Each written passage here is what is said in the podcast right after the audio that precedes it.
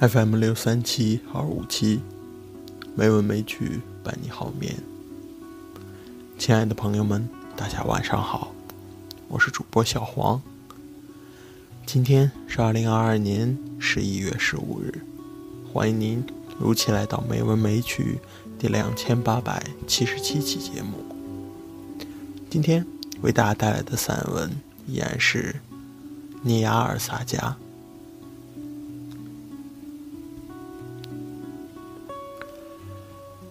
尼尔和贡纳尔两家，由于友情而往来频繁，又由于往来频繁，而在妻子、孩子、仆人之间产生了大量意想不到的纠葛。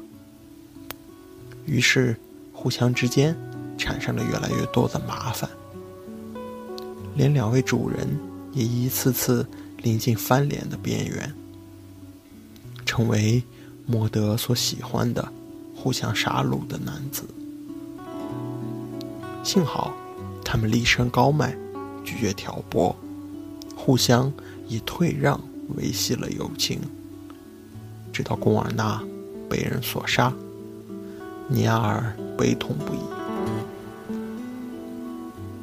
这两个男人的关系，已使人们看到，在当时的冰岛。男人们的终极追求是荣誉，而荣誉的主要标志是不计成败的复仇。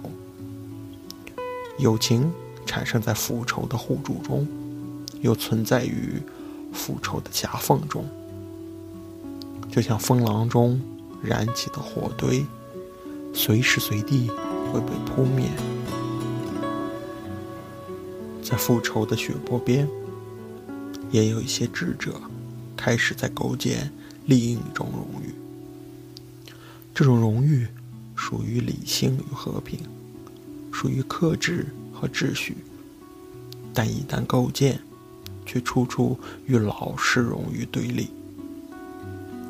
尼尔和贡纳尔就长期在这两个荣誉系统间挣扎，他们眼前有亲属的哭泣，真实的尸体。和雄辩的怂恿，他们都忍下了，同时也就忍下了众人的讥笑和内心的煎熬。他们已经意识到，只要稍有不慎，就会回到老式荣誉一边，个人受到欢呼，天下再无宁日。而如果能忍，则有可能进入一个连他们自己也不清楚的新天地，但此刻却要忍气吞声。这种委屈是无法表述的。他们一次次离开阿尔廷大会时，默默无闻，也许会不经意的看一眼我现在脚下的这块法律石。我们用自己的屈辱为他增添了重量。贡纳尔之死并没有结束尼亚尔的精神挣扎，他又遭遇到另一位似友似敌的勇士弗洛西，而且成了联姻的亲戚。嫉妒者、挑拨者莫德就在两家。那对新婚夫妇上做起了文章，结果新郎无辜被杀，新娘要求复仇。尼尔和弗洛西两个家族成了不共戴天的冤家。尼尔对这个走向早有预料，却无法躲避。到后来，终于被弗洛西点燃的烈火所包围。弗洛西有意让尼亚尔夫妇逃生，却遭到拒绝。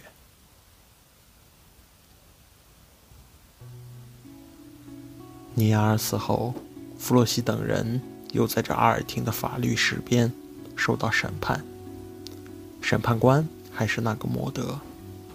只有少数人一些怀疑，作为事件起因的那次谋杀，同进关键一人的，可能正是。现在作为审判官样子出现的莫德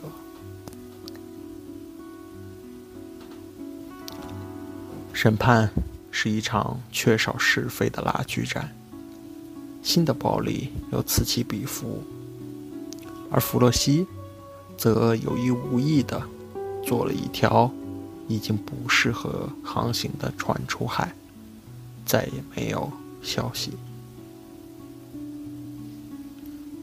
其实，在事态发展的前期，尼亚尔和弗洛西已经一再忧心忡忡的预言：从此很难再有和平了。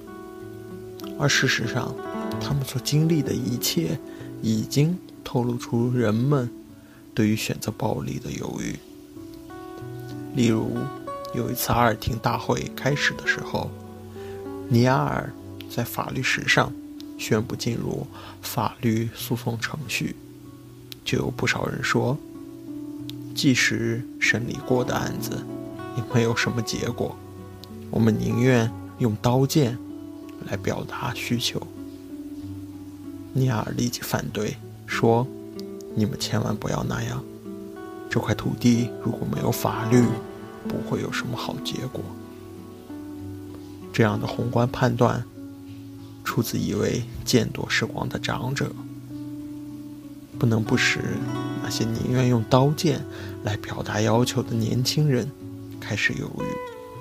但是与此同时，人们对于选择和平和法律也是犹豫的，而且有犹豫的理由。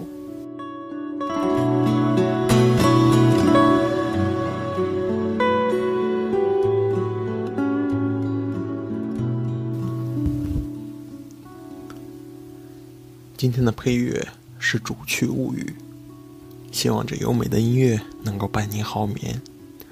今天的节目就到这里了，感谢您的收听，亲爱的朋友们，大家晚安。